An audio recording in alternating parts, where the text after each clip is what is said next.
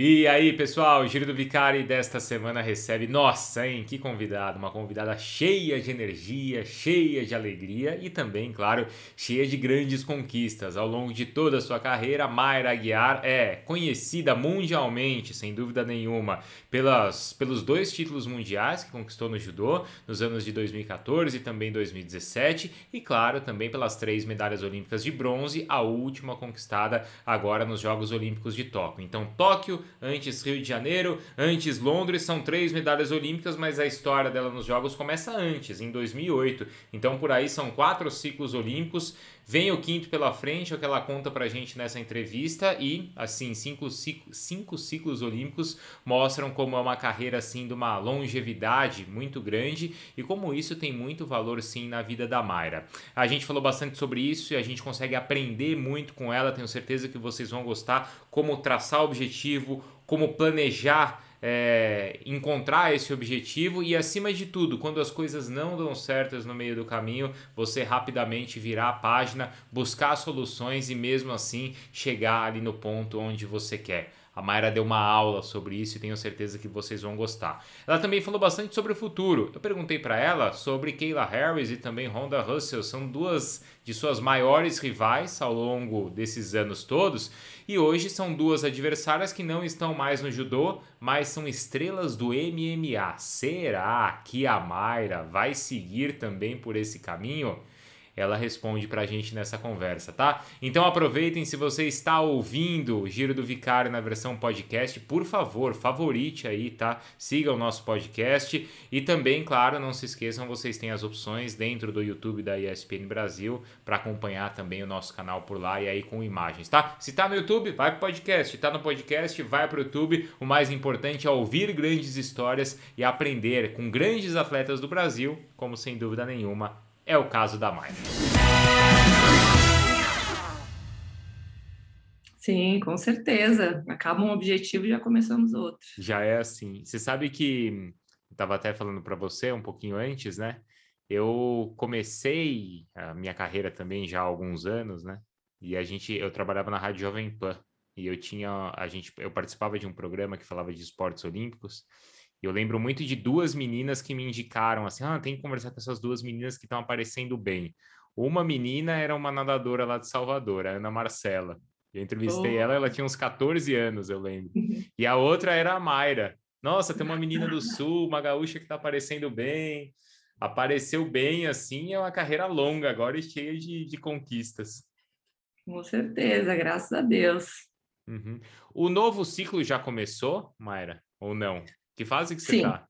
Já? já não, já começa agora. Para mim, assim, na minha cabeça é muito claro, assim, acaba um objetivo, né? Acaba alguma competição, eu já foco em outra, na próxima. Claro que ainda tem bastante competição até os próximos Jogos Olímpicos, mas o ciclo já começa agora, né? A gente fala, eu gosto de falar que a medalha é construída desde já, desde o começo. Então não adianta no último ano, no ano olímpico, querer treinar, querer fazer, inventar coisa, não. É agora que tem que planejar, claro, organizar, mas desde já já começar a pensar. Uhum. O que que, como é que é essa primeira fase, então? É, é de planejamento do que? De competições, de treino, de caminho? Qual que é Sim. a ideia? É juntar todo, toda a minha equipe, né? Os técnicos, é, tudo no meu clube também, meus técnicos, é, preparação física, a fisioterapia, meu técnico de judô, junto com a CBJ, também com o COB, todo mundo alinhado para fazer montar uma estratégia de competições, de treinamentos até chegar às Olimpíadas, né? E tem bastante coisa aí pela frente. Tem, vai ter mundial, vai ter Jogos Olímpicos, Jogos é, é, Pan-Americanos também em 2023, alguns campeonatos Masters, alguns grandes slams, então tem bastante coisa para planejar. E o, o, acho que o principal é isso, é a organização, né? Tu te organizar para ter um, um bom resultado. Assim, às vezes a gente fala assim, ah, tem que ser igual sniper, assim, vai no ponto certo. Às vezes não precisa ser tantas competições, mas competições certas para poder pontuar bem, poder fazer mais treino, né? Conseguir ficar mais tempo em casa também, fazer um bom treinamento e poder competir nas principais competições. Ah, eu acho que a gente estava falando que a ideia aqui é sempre aprender com grandes atletas, talvez seja um ponto aí que a gente pode aprender com vocês, né? Ou com você especialmente, de planejar a médio, longo prazo, a curto prazo, traçar o objetivo, como você falou, mirar e, e não desviar o caminho, é assim? Não, com certeza. Claro que vão aparecer, podem aparecer, né? Algumas adversidades aí no meio do uhum. caminho. Em Tóquio aconteceu muito comigo. Acho que foi uma época que eu mais senti isso, né? De é, adversidades e tu ter que se reinventar muito rápido. A gente teve a pandemia, isso aí foi diariamente, era tu teria que planejar um treino diferente, não sabia se ia estar fechado ou não, um local de treinamento, treinamento em casa. É, depois veio a minha cirurgia, que eu tive que passar por uma cirurgia, já foi outro baque, que eu tive que replanejar tudo que já estava planejado. É, tive é, contusões no meio do caminho também, uma semana antes dos Jogos Olímpicos, uma contusão, tive alergia também, sabe? Várias coisas vão aparecer no meio do caminho. E aí eu acho que o principal é tu te re, conseguir se reprogramar rapidamente. E quando for um baque, assim, às vezes machuca, né? Às vezes alguma coisa é, psicológica, alguma coisa mental, tu conseguir passar por isso equilibradamente e conseguir se reinventar para continuar o foco. Isso é o mais importante, né? Tu tem o teu objetivo e tu conseguir continuar apesar das adversidades, porque vão aparecer. Então, tu tá preparado para o que tiver que acontecer, sabe? tu tá, tu se é, planejar para alguma situação. Claro que tem situações que a gente não consegue planejar, mas tu conseguir se reinventar rapidamente para conseguir passar por aquilo. Esse equilíbrio aí, essa maturidade que você está apresentando agora, isso é fruto já de quatro ciclos olímpicos que você já passou? Ou quando você estava lá no comecinho, antes dos Jogos de Pequim, você já tinha? Eu, não, é tudo, é tudo, é experiência, são os perrengues, acho que onde eu mais aprendo assim são com os perrengues, né? É, felizmente ou infelizmente eu já passei por muitas cirurgias, então pô, essa cirurgia que eu fiz em Tóquio eu tinha 10 meses até os Jogos Olímpicos, era uma cirurgia que demora de seis a oito meses para se recuperar, então eu teria pouquíssimo tempo para conseguir treinar com qualidade, né? De verdade, o que eu consegui treinar com qualidade foi um mês, assim, que eu consegui treinar, assim, normal, que se diz assim de normal no nosso treinamento. Então, eu ter passado por aquilo antes, eu pô, já fiz sete cirurgias, eu já tinha feito uma de LCA, eu ter passado por aquela experiência, com certeza me ajudou muito a conseguir passar por esse momento é, mais tranquilamente, assim, sabe? Poder estar tá com uma cabeça equilibrada, porque desequilibra, desequilibra, não tem como não desequilibrar, mas tu conseguir equilibrar rapidamente isso. Então, acho que é muito das experiências que eu passei e essa última experiência que eu vivi, com certeza, a que mais doeu, assim, sabe? Tanto na minha carreira, da carreira, como da Mayra Pessoa, assim, foi uma época bem dolorida, assim, para mim. Mas essas, é, é, quando, eu vejo para mim assim, quando mais dói é onde mais eu aprendo, onde mais eu cresço. Eu sei que lá na frente eu vou usar esse tipo de coisa. Então, quando chega uma coisa assim para mim, é, em vez de eu ficar apavorada ou tipo assim, ah, que, que horror, que coisa ruim, eu penso assim, pô, isso aí vai me, me ajudar lá na frente, isso aí vai me tornar forte, sabe? Então, quando chega uma coisa assim, eu consigo me reerguer, acho que por conta disso também, claro, as experiências e por ter essa visão assim rápida de, pô, isso aí vai me fazer bem, por mais que esteja doendo, vai me fazer bem lá na frente. Essa dessa vez agora, por exemplo, delicado como você falou, desde o começo você já conseguiu pensar nisso ou no começo não bate aquele negócio de, poxa, agora vai ser difícil? Cara, o primeiro dia, quando eu me lesionei, que eu uhum. sabia que tinha machucado, assim, meu joelho já inchou na hora. E quando a gente machuca, a gente tem experiência de machucar, a gente sabe quando foi sério.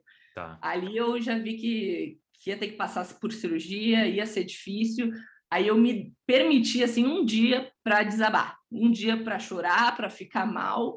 No outro dia, eu levantei de manhã, eu, o que, que eu posso fazer além do joelho. Eu posso treinar braço, eu posso treinar abdômen, eu posso, sabe? E já treinei, já comecei treinando, já comecei a minha recuperação, já comecei fisioterapia. Então, é, tem que ser rápido, não dá. A pior coisa para um atleta é ter dó, assim, da gente mesmo, ficar com dó, ah, ficar choramingando, pô, é, por que comigo? Ou, ai, se eu não tivesse machucado, sabe? Aquilo ali não vai, não ia acrescentar nada para mim. É, claro que te, tiveram muitos momentos assim que eu, pô, eu ficava em casa assim, elas estão treinando, elas não sei o que, mas passava rápido assim na minha cabeça, sabe? São momentos rápidos, eu não deixo aquilo ali me consumir, sabe? São momentos que passam, que vêm para mim, sabe? Eu sinto, mas que eu não deixo me consumir, não deixo ficar muito tempo. Então eu consigo é, esquecer aquilo ali e pensar no que eu tenho controle, no que eu posso controlar, sabe? Eu foco no que eu tenho controle mesmo. Eu não sei se você gosta de futebol, mas tem um técnico do Palmeiras, o Abel Ferreira, que é português, né? uhum. né? Ele desde o começo uhum. ele fala uma coisa, não sei se você já ouviu ele falando, né? Mas ele fala assim que ele passa para os jogadores dele que ele tem 20, que eles têm 24 horas para comemorar uma vitória ou para lamentar uma derrota. Depois de 24 é horas você já tem que estar tá pensando no seguinte, é mais ou menos Não, isso. com certeza, com certeza. Na vitória também. Na vitória, é. pô, eu saí super feliz lá de, da minha competição, agora em, é, em Tóquio, né? Pô, uma medalha olímpica, minha terceira medalha olímpica, de, depois de tudo que eu passei, sabe? De tudo que eu vivi, eu ter conseguido conquistar essa medalha mas eu já, já passou, sabe? Já passou. Eu não, não é uma coisa que eu fico deslumbrando. Claro que eu tenho que aproveitar esse momento, é um momento que, pô, é, é bacana aproveitar, mas eu já tenho meus próximos objetivos, sabe? Isso aí, de, isso aí é muito bom. Tu não se lamentar, não deixar lamentar na derrota, mas também na vitória, tu não se iludir tanto, né? Agora, são quatro ciclos já, que você já passou, além, claro, de todos os títulos de Mundial, de Grand Slam, né? E ao mesmo tempo tem todas essas dificuldades, né? Primeiro, não sei se você considera que essa longevidade é uma das grandes virtudes que você tem, que isso é muito difícil. E assim, o porquê continuar, né, Mayra? Cara, eu amo isso. Eu amo, amo judô. Eu, assim, quando a gente sai de uma competição, eu saio assim, eu ah, vou ficar um mês aí descansando, vou parar, vou. Cara, não passa uma semana, eu vejo alguém de kimono, vou assistir o treino, eu já quero botar. Essa semana era para eu, eu ficar parada, assim, eu, eu olhei assim, eu falei, não, só um treininho, assim, só uma coisinha, eu já, não, vou ficar, vou ficar, porque eu, eu amo isso, sou apaixonada. Mas é tatame ou é academia? Academia mais, é mas no, no, começo, assim, quando eu saio da competição, eu, não, isso aí, não deu uma semana, eu já estava treinando, né? depois das, dos jogos eu já estava treinando. Só que eu, eu recuperei, porque conta da, de lesão, de tudo que eu passei, eu, eu esperei um tempo, eu machuquei o dedo uma semana antes dos jogos, então também esperei um tempo para recuperar, para pegar kimono. Uhum. Mas, assim, se desse, eu já saía pegando kimono, eu fico com muita saudade. Isso é uma das coisas. Outra que eu, eu me dou esses. Eu não fico muito tempo longe do tatame, então eu me dou leves férias, um, de uma semana, às vezes, em alguma competição que foi grande, alguma coisa assim, eu me dou uma semana assim, então são é, várias pequenas férias durante o ano, eu não me deixo ficar intervalos, né? São intervalos, intervalos né? Uhum. É, até porque para o atleta não tem como ficar muito tempo parado, né? A gente perde muito rendimento muito rápido. Então, eu, acho que essa constância também, isso de eu programar o treino direitinho, me dar essas, essas recuperações, esses pequenos intervalos durante o ano, também me ajuda a continuar sempre motivada, a sentir saudade de estar ali, sabe? Saudade de estar no tatame. Uhum. É, o seu trabalho na academia, como que é, Mário? Eu vejo às vezes alguns vídeos que você posta, até com um tatame, né? Eu não sei se aquilo é Mono. específico, é, com tatame, Sim. com kimono, desculpa se é uma brincadeira, se não, se é específico, como é que é? É bem específico. A gente faz muito trabalho dentro do tatame mesmo. A gente tem as cordas lá também. E meu preparador físico, para mim, assim, é um dos melhores do mundo. Assim, o cara é muito bom. Ele está sempre inventando treino novo, inventando treino bastante específico para o judô, né? Para a gente, porque é diferente. Não pode fazer um mesmo treino de academia para um atleta Sim. de uma modalidade para o outro. Então, essa, esse específico que ele consegue passar do. A gente faz muito treino de físico, assim, dentro do tatame, jogando, fazendo golfe, sabe? É, ele pega um tempo de luta e coloca num, na academia também. Então, a gente leva kimono para academia, a gente faz tudo, assim, esse treino específico voltado para o judô, isso aí é é, para mim é um dos melhores do mundo que a gente tem assim. A gente acompanha treinamentos também de outras seleções. O que a gente faz eu acho que é um dos melhores. E, e como é que você divide? Vai numa semana quantas vezes são ali no tatame quantas vezes de academia? Depende da época de, tá. de, de, treinamento. Tá. é, normalmente a gente faz três vezes na semana treino físico de manhã pela manhã. Duas vezes pela manhã treino de neuasa treino de chão né é, que também é específico de judô, pela manhã, e todas as noites o judô, que daí é uma, o, a realidade mesmo, a luta, a porradaria, mas à noite. Normalmente é uhum. é assim. Sábado também a gente faz um, um treino de manhã, um treino físico também. Você tem medo de alguma coisa, Mayra? Cara, medo. Eu tenho muito medo de solidão, assim, de, de, da minha família, assim, de perder minha família. Isso aí, eu, isso aí me abala bastante, assim. O que eu passei agora que eu vivi de pandemia, tudo assim, foi... Acho que o maior medo, assim, era medo real, assim, de solidão, de ficar longe das pessoas que eu gosto. Acho que mais isso me deixa com mais medo. Uhum. Mas e assim, barato também, que eu tenho medo de bichos, assim, mas aí já é pavor, já era um... Né?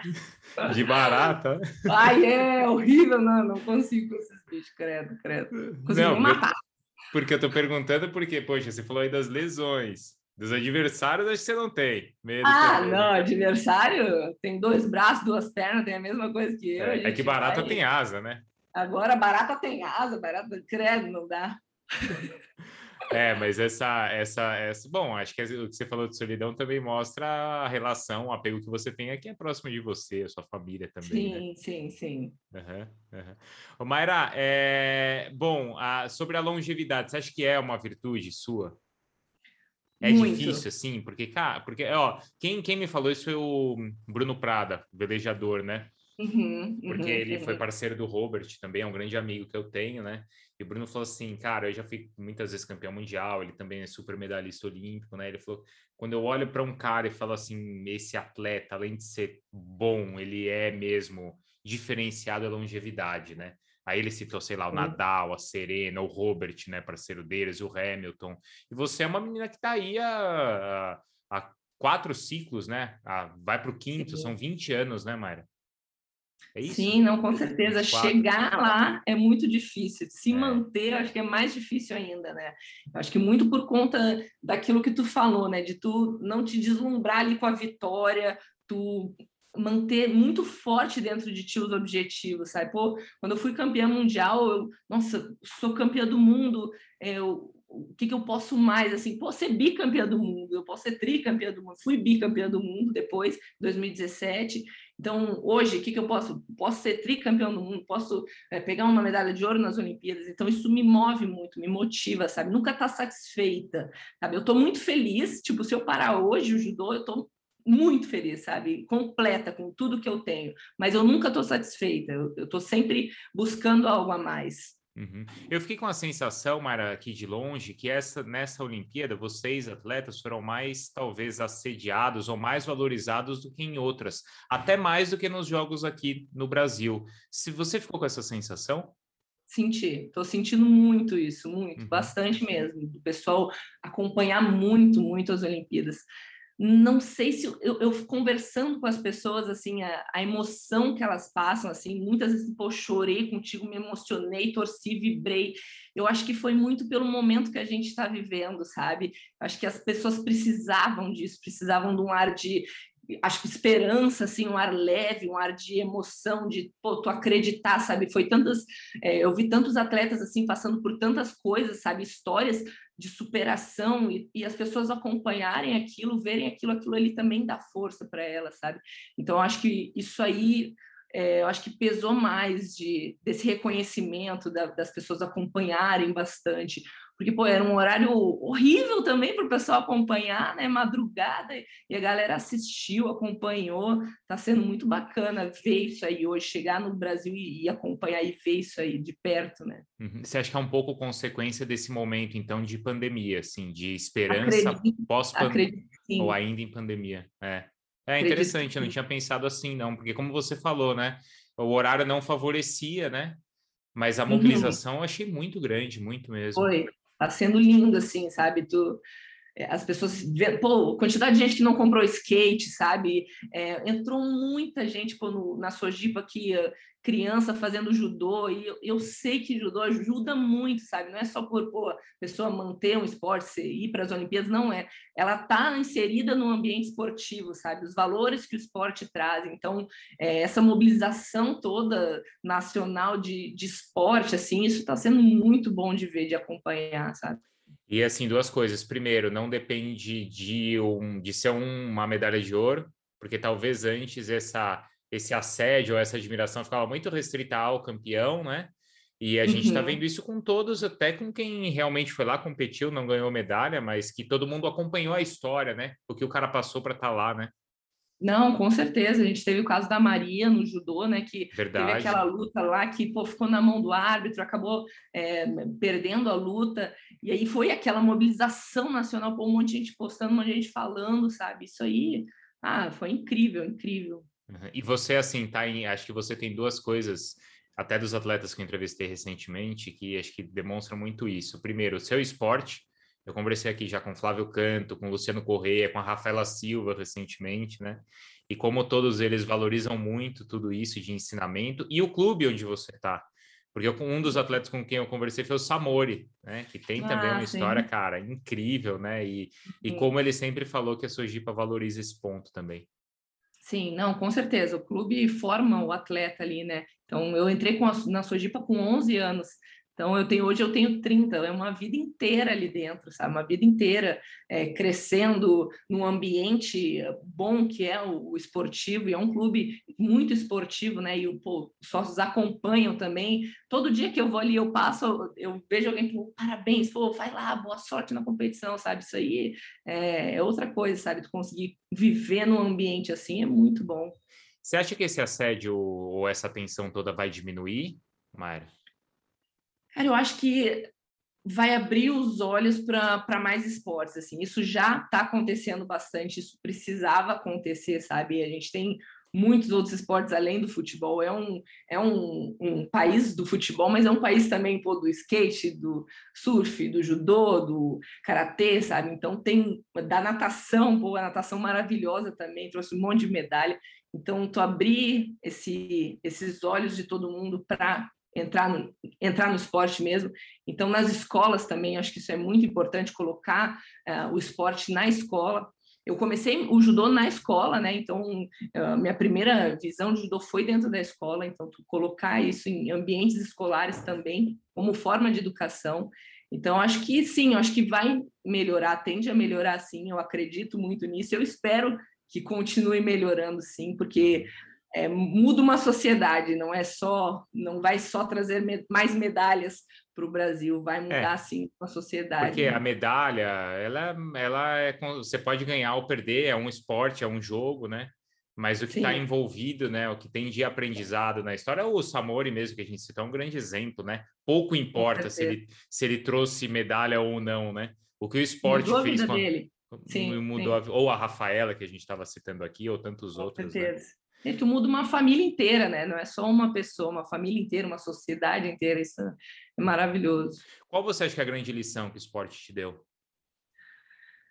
Ah, cara, muita, muita, muita. Acho que ah, um espírito de equipe, assim, tu respeitar o próximo, sabe? Tu ter uma empatia com a outra pessoa, sabe? No judô, é, o judô tem isso, né? Tem quando a gente começa uma luta de judô, a gente cumprimenta o nosso adversário a gente se mata ali na hora, mas no final a gente agradece o cumprimento do japonês, né? Uma saudação de obrigada por tu ter me feito melhor, além mesmo tendo ganhado ou tendo perdido, pô, obrigada por isso, obrigada por ter me feito melhor. Então acho que essa é, empatia com as pessoas, o respeito, é, a, a disciplina também, disciplina eu levo para minha vida inteira, minha organização, minha disciplina, minha vontade, minha força é tudo. Esporte eu, é minha vida e eu é minha carreira e eu levo para minha vida também, com certeza. Uhum.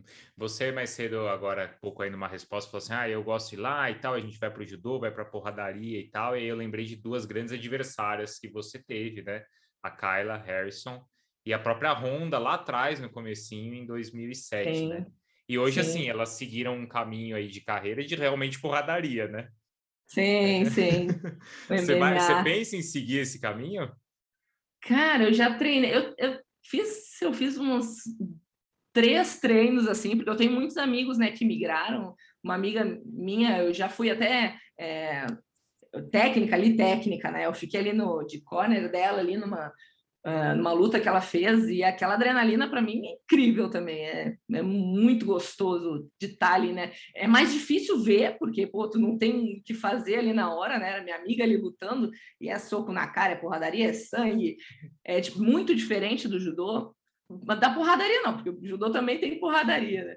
Mas a adrenalina deve ser bastante diferente, né? E é uma adrenalina que eu queria sentir, sabe? Pelo menos uma vez eu queria sentir como é essa adrenalina. É coisa de louco, né? Eu falo isso para as pessoas, pensando, mas para que isso? A minha mãe fica louca, minha mãe, não, tu não vai fazer isso. Mas eu não sei, tem que. Eu estou muito, muito olímpica ainda, sou muito pelo judô ainda, amo muito isso. Ainda tenho mais esse ciclo olímpico para fazer, quero fazer, já estou na minha cabeça, já programei para fazer, mas de repente fazer uns treinos depois que passar de MMA, isso aí, o MMA ele te, ele te deixa ele a duração dele é mais longa, né? De, de treinamento. É. é. é, engraçado, porque quando a gente fala isso, o pessoal fala, pô, não, mas é pesado, eu não sei o quê. Mas todos meus amigos que migraram falam assim, pô, o treinamento é mais leve que o judô. É mesmo? O judô é uma repetição contínua que tu faz, é a mesma. No MMA, pô, tu muda, tu faz uma parte de chão, tu faz uma parte de trocação, tu faz uma parte de em pé. Então tem muita coisa que tu trabalha, sabe? Fica uma coisa mais não não te não te lesiona tanto assim, é mais feio, pô, um corte, uma coisa assim, é mais feio visualmente, mas é, o, falar que o judô seria mais duro de recuperar assim de uma lesão. Não... Então não sei, de repente fazer alguns treinos, alguma coisa assim, mas por enquanto o foco Ah, tá mas eu senti uma certa empolgação nessa resposta aí. Ah, eu gosto, é que eu gosto, como eu gosto de ver mas eu, eu gostei muito quando eu treinei, mas é bem diferente, né? Tem que, tem que parar um tempo. Eu não gosto de fazer quando eu entro em alguma coisa, eu entro muito de cabeça. Então, é, hoje eu não penso nisso, mas se eu for pensar, eu vou entrar muito de cabeça também. Então, tem que pensar bem antes de entrar. Mas os treinos que você fez foi de, de luta em pé, de trocação em pé? Foi, foi assim, é, foi treinamento, não foi luta. Claro, né? claro, claro. É, mas fui, fui com. Ah, porque outra coisa, né? É uma, é uma técnica absolutamente difer diferente, né? Uma técnica totalmente é diferente. diferente. É totalmente diferente. Até tu aprender a dar um soco, a dar um chute, sabe? Mas, é, ah, sou doida, eu gosto de fazer coisas novas, assim, eu gosto de inventar coisas, mas por enquanto não, não dá para brincar disso, não. Mas um dos primeiros caras que eu entrevistei aqui foi o Zé Aldo, né? Ah, e eu legal. falei para ele assim, eu falei, Zé Aldo, não deve ter uma sensação pior de qualquer esporte, né? Do que você entrar num ringue sabendo que o cara lá quer te pegar, né? ah, ah mas isso aí, se tu tiver com mais vontade, se quiser pegar muito mais ele, tu nem vai pensar nisso. Aí o cara vai estar... Tá... É diferente, né? Tu tem que estar tá com uma, uma cabeça, tu não pode, não é, não é briga, né? Claro, é uma luta, né? Tu tem que entrar com uma cabeça, claro, firme, bravo, mas pensando, né? Com, com a cabeça técnica, assim, pelo menos para mim, acho que seria isso. É como eu entro no judô, assim, parece que é. eu tô muito brava, quero matar a pessoa com aquela cara, assim, mas ali na minha cabeça está muito fria, assim, tá muito leve com o que eu tenho que fazer, sabe? Então, acho que é muita frieza, assim, nesse momento, né? Quando você está no tatame, você consegue ouvir o que está rolando fora, mesmo as orientações, os técnicos, ou não? Eu tenho um ouvido assim bem seletivo até, né? É ah. engraçado na, na, competição lá no, no, Rio de Janeiro, nas Olimpíadas, era um ginásio que parecia estádio de futebol. As pessoas gritando meu nome, Sim. todo mundo dando informação e falando, todo mundo falando português, então dava para entender tudo.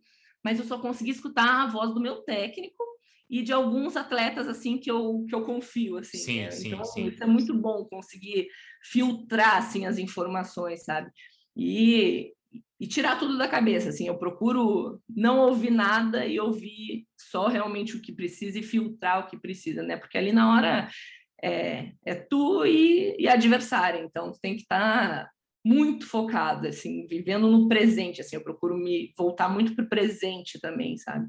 Então, é isso que eu tento botar na minha cabeça, na hora esvaziar a mente, focar no que está ali, na hora, no presente, e às vezes filtrar o que está vindo de fora de informação. Ô, Mayra, uma coisa que foi muito discutida nos jogos nessa edição, mais do que nas outras, foi a questão da pressão psicológica nos atletas, né? Como é que você uhum. acompanhou essas discussões todas e, e, o quanto você acha que essa discussão é relevante? Não sei se você já sofreu algo assim. A saúde mental, né, do atleta. Muito, total, total. A gente vive de pressão o tempo inteiro, ainda mais num momento olímpico, né? É muita pressão, é todos os dias a gente escutando alguma pressão externa, alguma coisa que vem externa e a nossa própria pressão, né? Então, ali são quatro anos, no caso do, do Japão, foram cinco anos de preparação, de esforço, e para o judô, pelo menos um dia ali para te mostrar tudo que tu tem naquele momento. A gente teve casos de, de atleta nosso, o menino do treina comigo também, viveu todo esse processo a luta dele durou 10 segundos, sabe? Foi, imagina a dor que dá isso aí. Então tu lutar pensando nisso é um piscar de olhos que tu errou, que não errou, mas o cara foi melhor, sabe? A pessoa foi melhor também acontece, às vezes não tem, a gente não tem nem explicação, sabe? Então é uma pressão gigante que a gente fica naquele momento para dar tudo ali, nossa vida tá ali, tudo que a gente viveu, se esforçou, treinou, sabe, acordou com dor e foi lá e treinou de novo para aquele único momento que a gente está vivendo. Então é muita pressão naquele momento. E foi a Olimpíada que eu mais senti emoção dos atletas, muita, muita emoção, tanto na vitória quanto na derrota. Eu mesma eu chorei como eu nunca tinha chorado dentro de um tatame assim, eu soluçava, assim, soluçava, sabe? Foi é, foi muita coisa, foi muita coisa que aconteceu e que aquilo ali vai acumulando, acumulando. Então na hora que acaba é aquele, uh, sabe? Alívio, né? É, é uma sensação de, pô, ali na hora, para mim, assim, era uma sensação de, pô, valeu a pena, sabe? Valeu ter acreditado, ter lutado, ter continuado. Mas tiveram muitas emoções ali, né? De todos os tipos de atleta, das, dos técnicos, das pessoas que estavam envolvidas, porque não é só o atleta ali, são atrás deles ali tem um monte de pessoas que acompanharam, que estão vivendo, que fazem aquilo ali acontecer também. Então, foi muita emoção de todos os lados. Então, ali a mente de todo mundo estava, a saúde mental, né, que foi tão falada, estava assim muito pressionada, né? Foi muita pressão mesmo para todos os lados. Os próprios parentes longe, né? Isso também é uma situação diferente, né? E de rede também. social, você consegue, se você se consegue administrar bem isso, assim, de olhar, não é. abalar, não se empolgar? Eu já passei muito perrengue assim com, com é, mídia, rede social, de estar tá acompanhando. Eu já tive experiências muito ruins em outras Olimpíadas. É, acho que a principal foi em Londres, que eu, é, eu Pequim para mim passou foi, foi diferente. Foi a primeira, foi tudo muito novo. Eu cheguei com muita pressão também. Eu estava com uma pressão que não precisava estar tá em mim. Hoje Mas era nova também, pressão, né? Sim, mais nova para né? Mas em Londres eu acompanhei muito, tinha muita rede social, muita coisa que acontecia, matéria, tudo, e eu via tudo. E aquilo ali foi, eu sou uma das últimas a lutar. Então, pô, Verdade. o pessoal falando, ah, falando de tal atleta, e o atleta que eu vi, que eu acompanhei, sabe, que treinou pra caramba pra estar tá ali, as pessoas escrachando e batendo em cima, e aquilo ali me fez muito mal, sabe? Hoje eu entendo é, que, que essas pessoas, pô, às vezes elas nem eh, nem conhecem para estar tá falando, sabe? Então aquilo ali eu nem, aquilo ali me abala, mas não me abala tanto mais mas na época me abalava muito. Então hoje eu faço uma estratégia para competições assim, que eu sei que vai existir muita gente falando comigo, muita informação, então eu, eu fico numa bolha mental mesmo, eu troco número de telefone, eu entro sim nas redes sociais para mandar é, uma foto para mostrar para o pessoal que me acompanha, que gosta, que quer também estar tá ali presente eu coloco, eu boto, mas eu não fico ali, não fico mexendo no telefone, porque eu sei que isso aí faz diferença para que tu botar mais uma pressão ali em cima de ti, né? Já tem muita. Então eu me isolo, falo isso também para meus companheiros de treino ali também, pô, se isola um pouco, tenta se isolar depois. Pô, hoje eu posto, falo com o pessoal, respondo mensagem, agora dá, sabe? Acabou, a gente pode fazer isso. Então é um momento, eu, eu tenho essa estratégia para mim funciona bastante e, e eu procuro fazer ela sempre em todas as competições grandes assim que tem.